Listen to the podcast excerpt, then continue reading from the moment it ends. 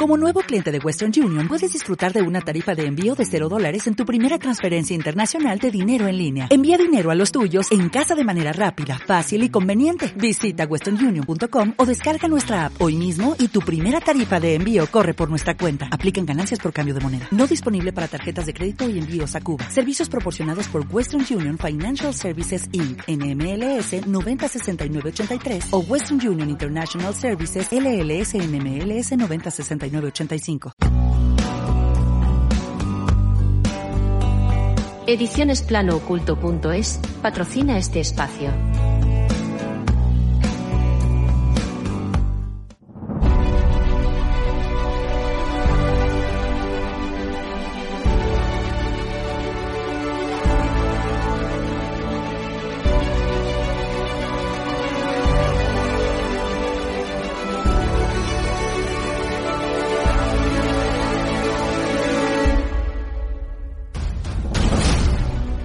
Misterio, civilizaciones perdidas, seres de otras realidades, vida después de la vida. OVNIS. Comienza. Plano oculto. Dirigido y presentado por Lola Moreno.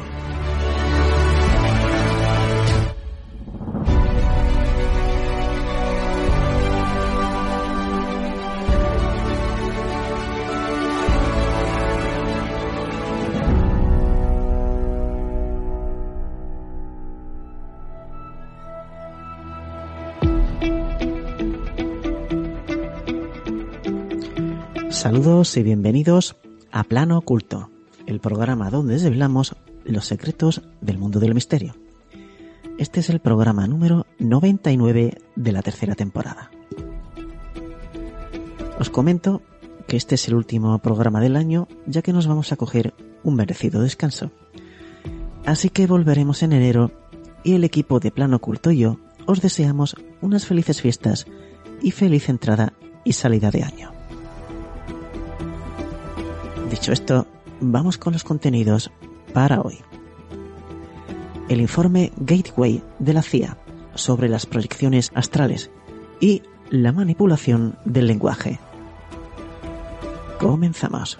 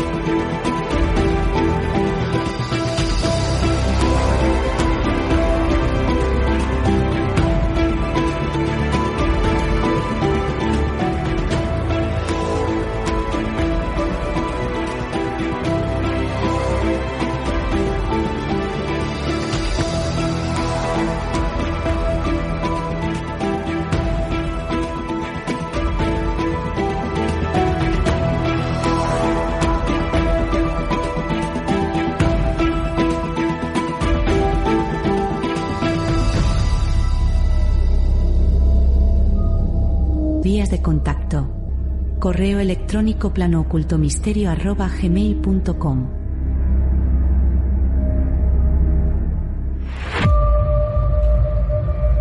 Enigmas, civilizaciones perdidas, ocultismo, misticismo, esoterismo y todo lo que está oculto. Escuchas Plano Oculto. Con Lola Moreno.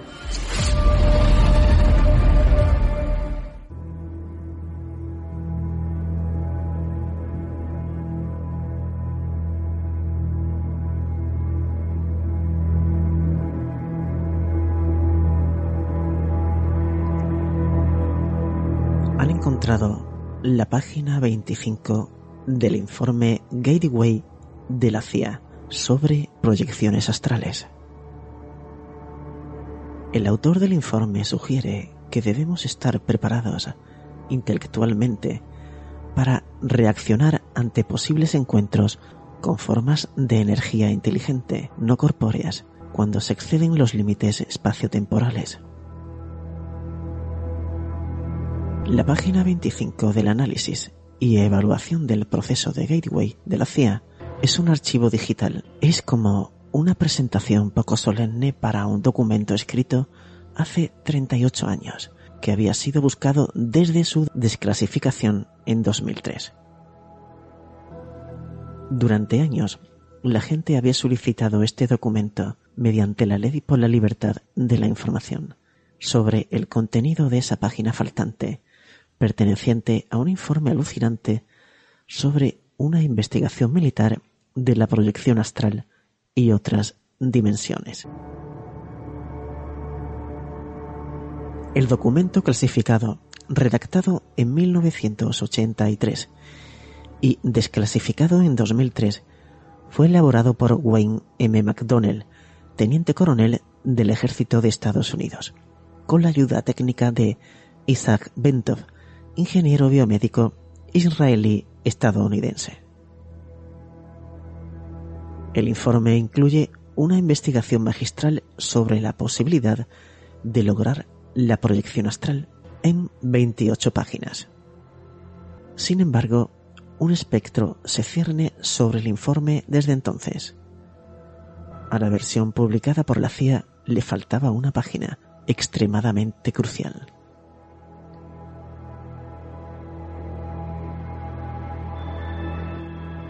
Para los no iniciados, la proyección astral es prácticamente intercambiable con los fenómenos psicofísicos de las experiencias extracorporales y la visión remota. Las personas que realizan proyecciones astrales creen que con la orientación y las tecnologías adecuadas podemos entrenar nuestra conciencia para ir más allá de los confines de las dimensiones espaciotemporal. Esta habilidad libera nuestras mentes humanas para viajar a través del universo, explorando una variedad infinita de realidades y dimensiones normalmente imperceptibles. McDonnell afirma al principio del informe que su objetivo era construir un modelo científicamente válido y razonablemente lúcido de cómo funciona la conciencia para describir los estados extracorporales con el lenguaje de la ciencia física para eliminar el estigma de sus connotaciones místicas.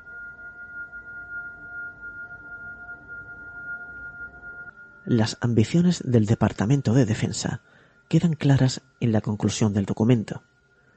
McDonnell sugiere que si los militares experimentaran con la proyección astral, podrían encontrar una aplicación práctica pero también señaló que deberían estar preparados intelectualmente para reaccionar ante posibles encuentros con formas de energía inteligente no corpóreas cuando se exceden los límites espaciotemporales.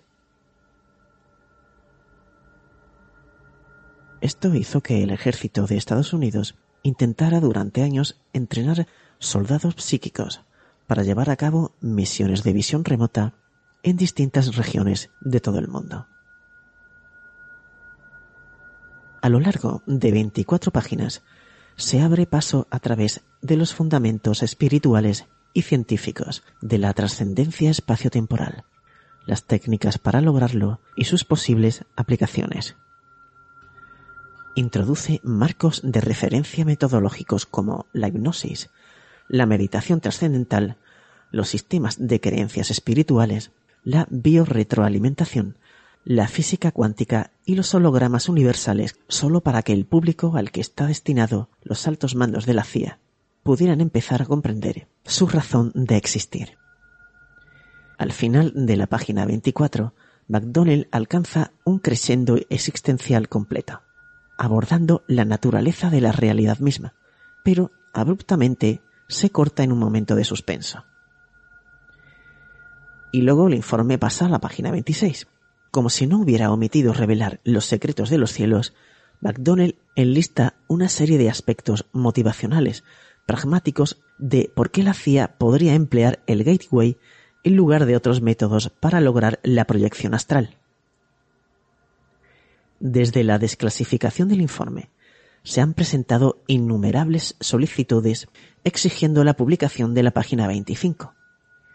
En todos los casos, la CIA ha negado haberla tenido en su poder en primer lugar, La página 25 entonces ha sido el santo grial no solo para las personas que aspiran a realizar proyecciones astrales, sino también para los teóricos de la conspiración, los activistas en pro de la transparencia del gobierno y las personas que simplemente han leído el informe y están interesadas en obtener esta información faltante.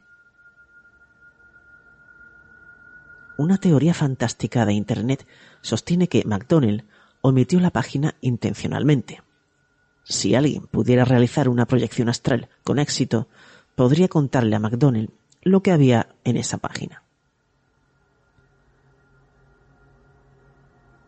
La CIA no inventó el informe Gateway ni la experiencia Gateway por sí sola.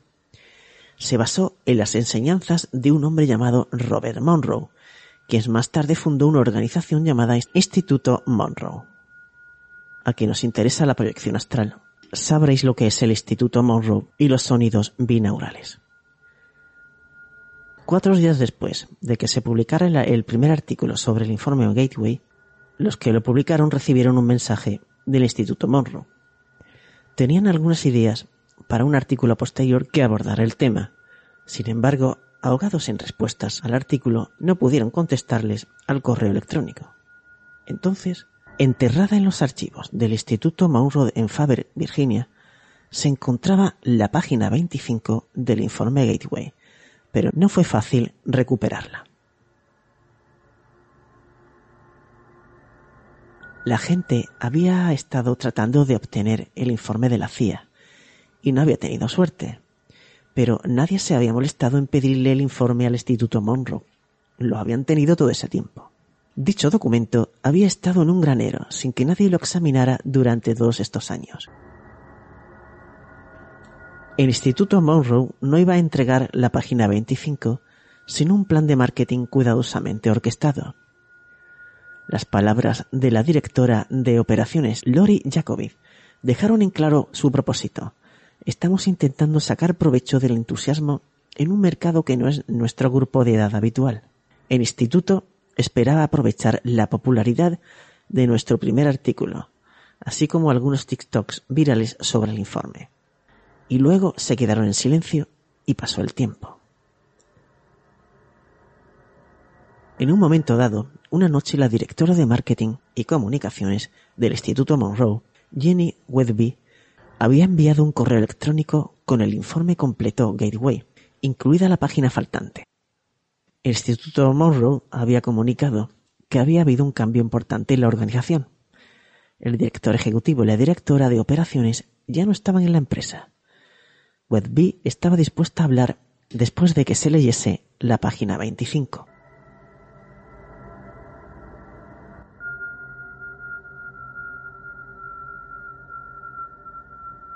La página 25 abre con la palabra absoluto. Está situada al inicio, como si estuviera protegiendo la puerta que contiene el resto del texto. En el contexto del informe, el término se aplica tanto a los sistemas de creencias espirituales como a la física cuántica. Es una palabra importante. Los físicos definen el tiempo como una medida de energía en movimiento. De esta manera, el tiempo es realmente una medida de cambio, sin embargo, para que ocurra ese movimiento, debe estar limitado dentro de un patrón vibratorio más grande. Dentro de este marco es limitado y está contenido en una ubicación específica. Ese confinamiento lo hace distinguible de otras ubicaciones en el espacio. La energía que no está contenida es una fuerza sin límites. Imaginaos una entidad sin forma que se desplaza a toda velocidad por la galaxia sin fricción que le impida estar en todas partes. Como dice McDonnell, no hay un aquí para diferenciarlo de un allí. Y esto, amigos, es un estado absoluto o es el absoluto. Según el informe, el absoluto es esencialmente la energía que gobierna el universo. Alimenta el holograma universal, que es la totalidad en su conjunto.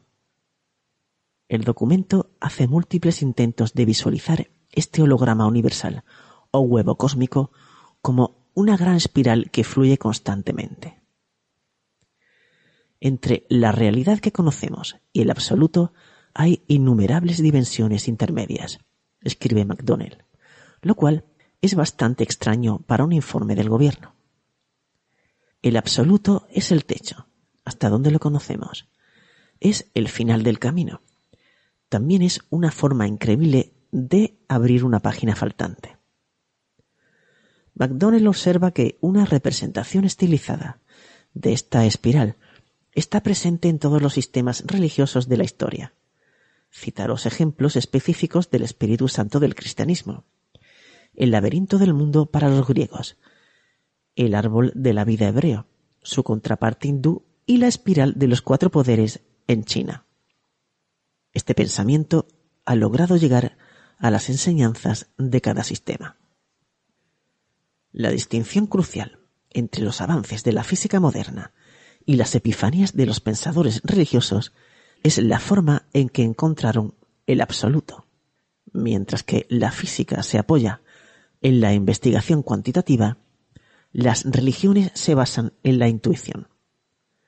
Fue entonces que la experiencia Gateway apareció justo a tiempo, una ruta holística para interactuar con el holograma universal liberándonos de las limitaciones de una cultura basada en la lógica del hemisferio izquierdo del cerebro.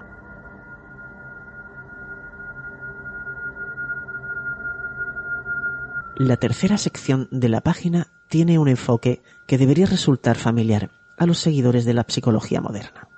El universo, el absoluto, el huevo cósmico. Todo es irrelevante y ciertamente inalcanzable hasta que poseamos conocimientos de nosotros mismos. Cuando se vio por primera vez la página 25, ahí estaba el absoluto, pero luego se lanzaron con rapidez al aforismo que McDonnell muestra aquí. Conócete a ti mismo.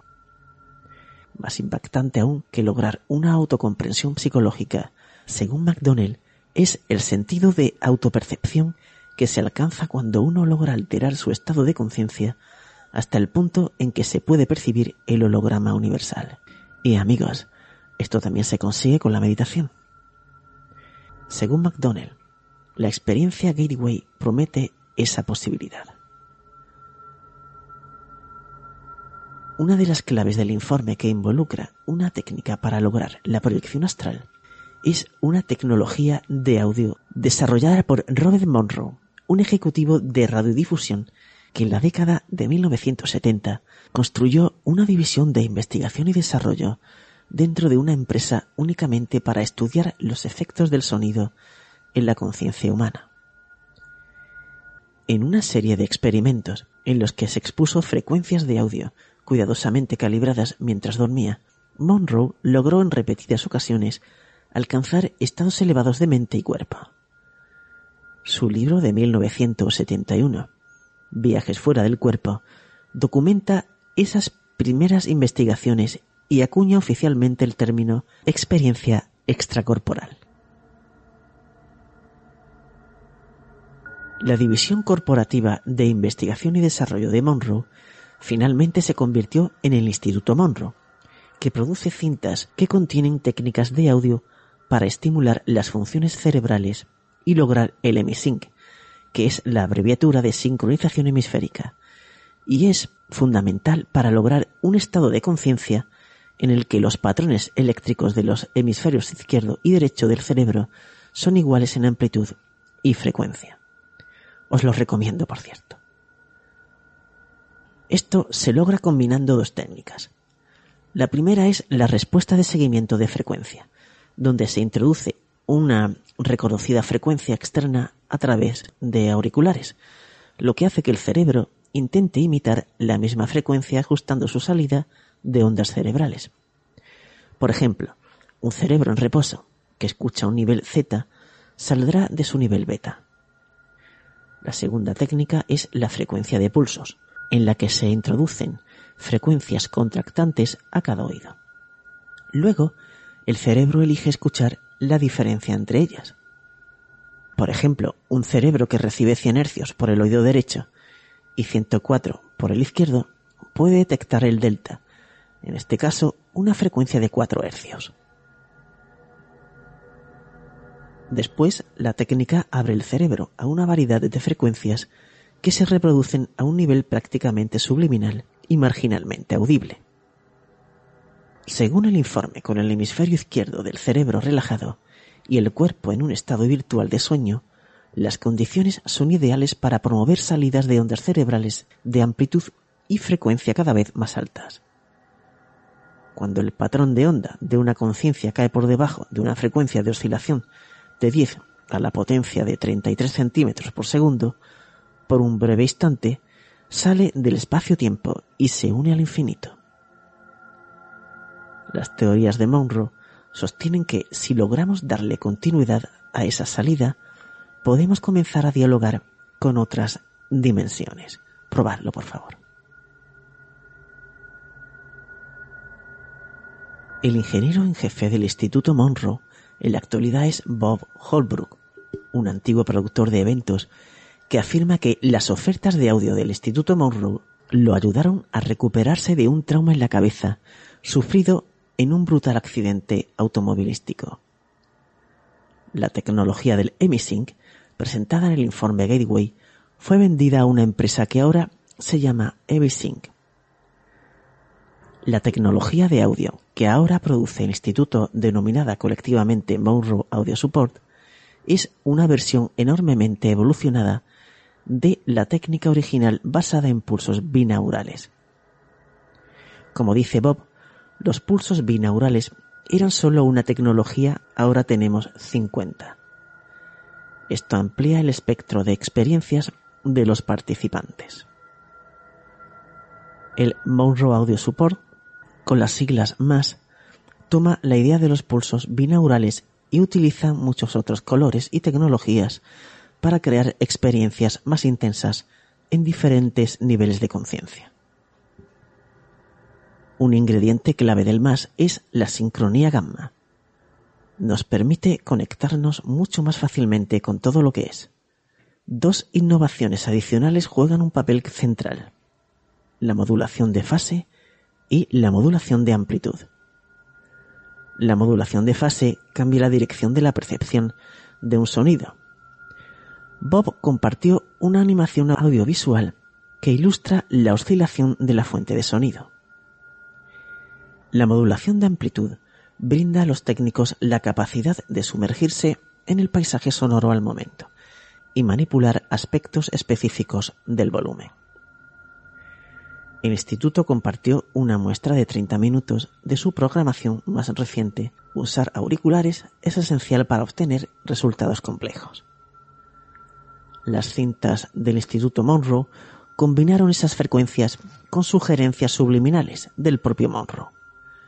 Un archivo titulado The Explorer Series contiene grabaciones de los experimentos de la División de Investigación del Instituto Monroe, en los cuales los sujetos se comunican desde estos entornos que no son físicos. Hasta la llegada del COVID, todas las personas interesadas en esta meditación viajaban físicamente a la sede palaciega del Instituto Monroe en Faber, Virginia, para someterse a una serie de pruebas cada vez más desafiantes. El curso de siete días ofrece la posibilidad de hacer que la conciencia navegue por el espacio, el tiempo y más allá. Es decir, si tienes lo necesario. Estas cintas y sus posibles aplicaciones llamaron la atención de la CIA, y provocaron la comisión del informe.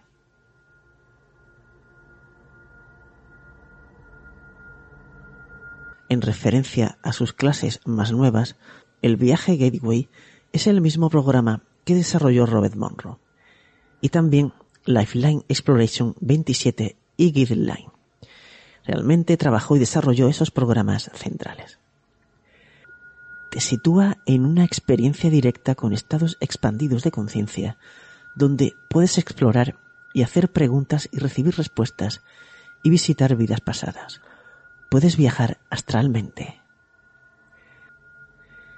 Estos programas son agotadores. Los participantes realizan cinco o seis ejercicios al día durante cinco días seguidos. Es como correr un maratón. Jenny se unió a la empresa sin tener mucha experiencia en la elevación de la conciencia, pero rápidamente realizó los ejercicios. El curso hizo exactamente lo que prometía. Experimenté vidas pasadas. Me dio una visión muy amplia de mi vida, no solo de esta, sino de las anteriores y las futuras. Si quieres abordar la nave espacial donde tu vida estará iluminada para siempre, no la obtendrás de ninguna manera salvo viniendo aquí, dijo. La conversación con Jenny finalmente pasó a la página 25. La famosa página 25. Dijo, tengo mi propia interpretación. No sé si fue accidental o intencionalmente retirada. Como dije, hay gente que trabaja en este lugar que está en otro plano, no necesariamente en el físico. Para Jenny, la página apareció en el momento y lugar adecuados. Siento que hace 20 años el mundo no estaba listo para escuchar, pero esta generación está lista. Dice que el instituto le cambió la vida. Uno cree, va a la escuela, se casa, tiene hijos, va a la iglesia y muere. Y tu vida continúa a través de tu familia. Es algo valioso, pero en un nivel mucho más profundo, se trata de las relaciones y los recuerdos que creas, no de todas estas cosas que estamos recopilando. Entonces, ¿qué pasa si esa página se publicó hace 20 años? ¿Pudo haber provocado críticas negativas? ¿Y que todas las religiones son iguales? ¿Y si la gente siente realmente que no todas las religiones son iguales? Siento que las generaciones de hoy en día ya no están tan confundidas. Jenny dijo en la actualidad los jóvenes están luchando por la justicia social y están más abiertos a diferentes percepciones de conciencia y diferentes formas de vivir. La gente está despertando. La gente se vuelve más consciente. Se despierta más. Ya es suficiente. Esto ha ocurrido en un momento en que tu generación tiene preguntas y quiere saber y está lista para escuchar las respuestas sin juzgar. TikTok sucedió. Tú sucediste. Todo esto sucedió por una razón muy importante, que no pertenece a este plano físico, dijo. El informe Gateway es tan denso en algunas partes que compromete su propia accesibilidad. El objetivo de la síntesis inicial fue crear una experiencia escrita y visual que podría ayudar a las personas sin un doctorado en física cuántica a beneficiarse de sus ideas poderosas. En el transcurso de un periodo de tres semanas, millones de lectores se abrieron paso a través de una carrera de obstáculos editoriales ciertamente ardua. El Gateway es una imagen digital de alta resolución de una impresión de la página 25 del informe Gateway de la CIA. Contiene 600 59 microinscripciones digitales de recuentos de experiencias extracorporales que solo se vuelven visibles con un aumento de más del 300%. Solo hay que mirar más de cerca. Si queréis ver esta página 25, que está en formato de imagen, la subiré a la comunidad de iVoox.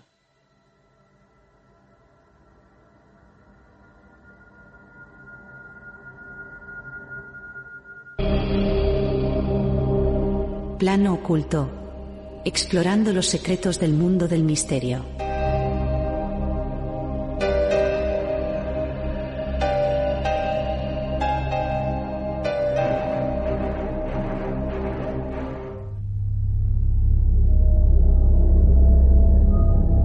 Vías de contacto.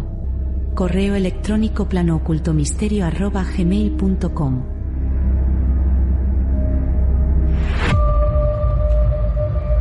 Enigmas, civilizaciones perdidas, ocultismo, misticismo, esoterismo y todo lo que está oculto. Escuchas Plano Oculto con Lola Moreno.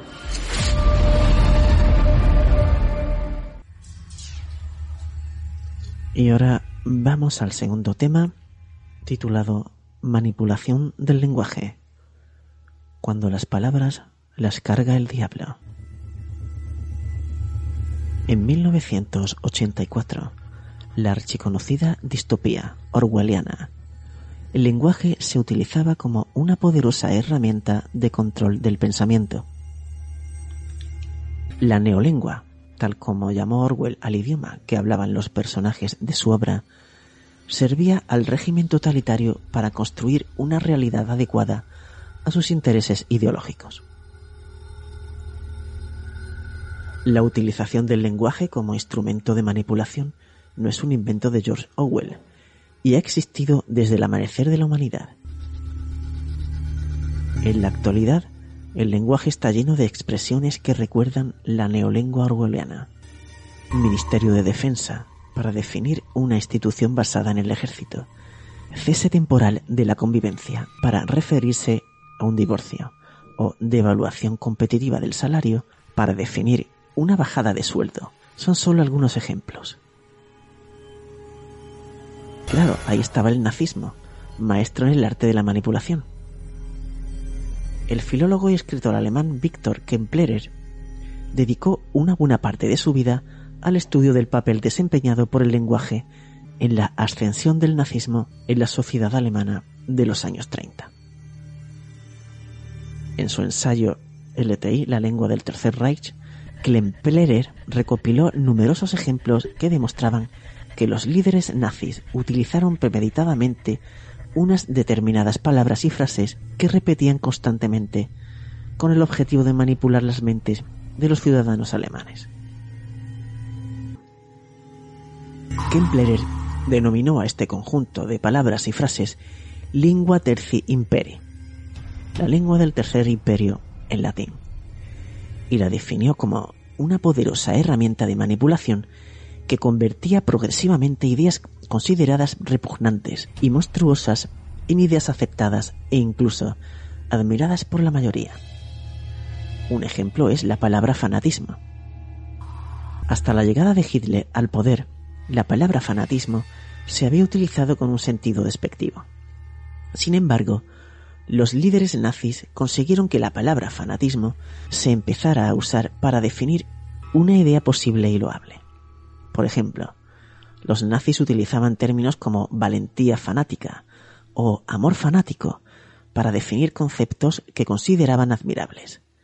Incluso Joseph Goebbels, el ministro de propaganda que diseñó la mayoría de las técnicas de manipulación nazis, llegó a inventarse la expresión fanatismo feroz, con la intención de dotar a la idea de una fuerza aún mayor. Además, ciertas palabras incómodas fueron sustituidas por otras. Es el caso de exterminio, que fue reemplazada por solución final o deportación por traslado.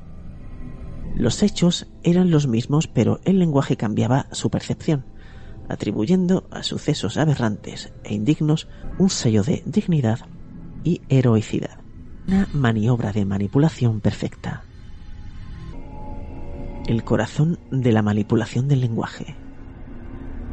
A lo largo de la historia, hemos aprendido que los que nombran la realidad pueden controlar la forma en que percibimos y entendemos el mundo. El poder de las palabras es inmenso y ejerce una influencia hipnótica en las personas.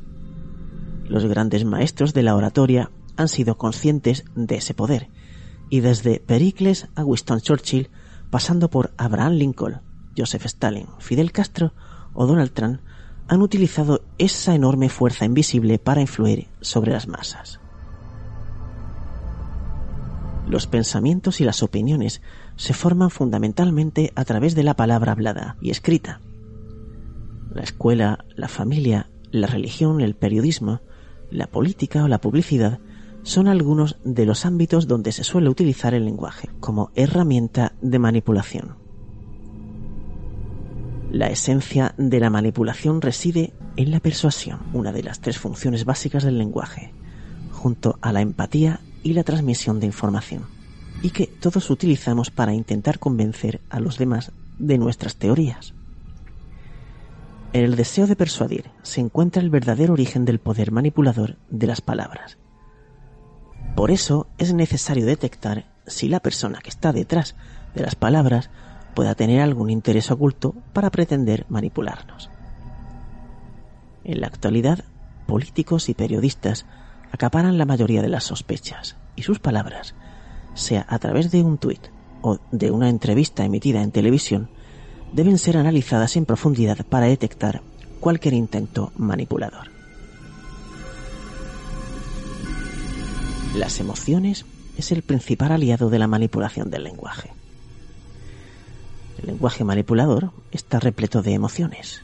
Palabras como libertad, patria, Dios, independencia, radical o felicidad son utilizadas constantemente por políticos, periodistas, publicistas o líderes religiosos para provocar determinadas emociones en sus respectivas audiencias. Se trata de palabras muy efectivas que logran movilizar a los seres humanos en una dirección concreta. Incluso hay discursos que consiguen apropiarse de determinadas palabras, otorgándolas un significado que no es compartido del mismo modo por todos los individuos. España o Cataluña son dos claros ejemplos. En estos casos, las emociones reescriben el significado de las palabras configurando una construcción mental que se adecua a los intereses y deseos de un grupo y se opone a los intereses y deseos de otros grupos. Pese a los esfuerzos de Descartes y sus defensores por separar la emoción de la razón, los seres humanos no podemos evitar mezclar nuestras emociones con nuestro raciocinio a la hora de formar nuestras opiniones. Solo así se entiende el efecto manipulador del lenguaje. En estos tiempos gana relevancia la hipótesis de Sapir-Whorf, formulada en torno a 1940 por el antropólogo y lingüista estadounidense Edward Sapir y su discípulo Benjamin Leavenworth, que establece que existe una relación directa entre el lenguaje que utiliza una persona y su forma de entender y conceptualizar el mundo. En otras palabras, el lenguaje construye la realidad. 70 años después de la publicación de 1984, la ficción distópica de Orwell, la utilización del lenguaje como mecanismo de control y manipulación parece más vigente que nunca. Las neolenguas contemporáneas actúan como idiomas artificiales que pretenden controlar el pensamiento de los ciudadanos.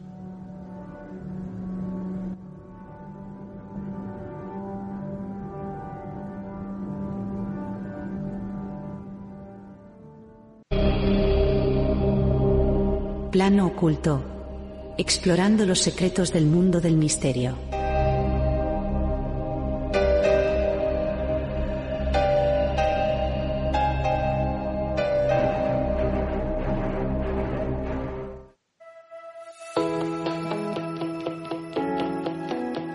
Pues hasta aquí el último programa del año.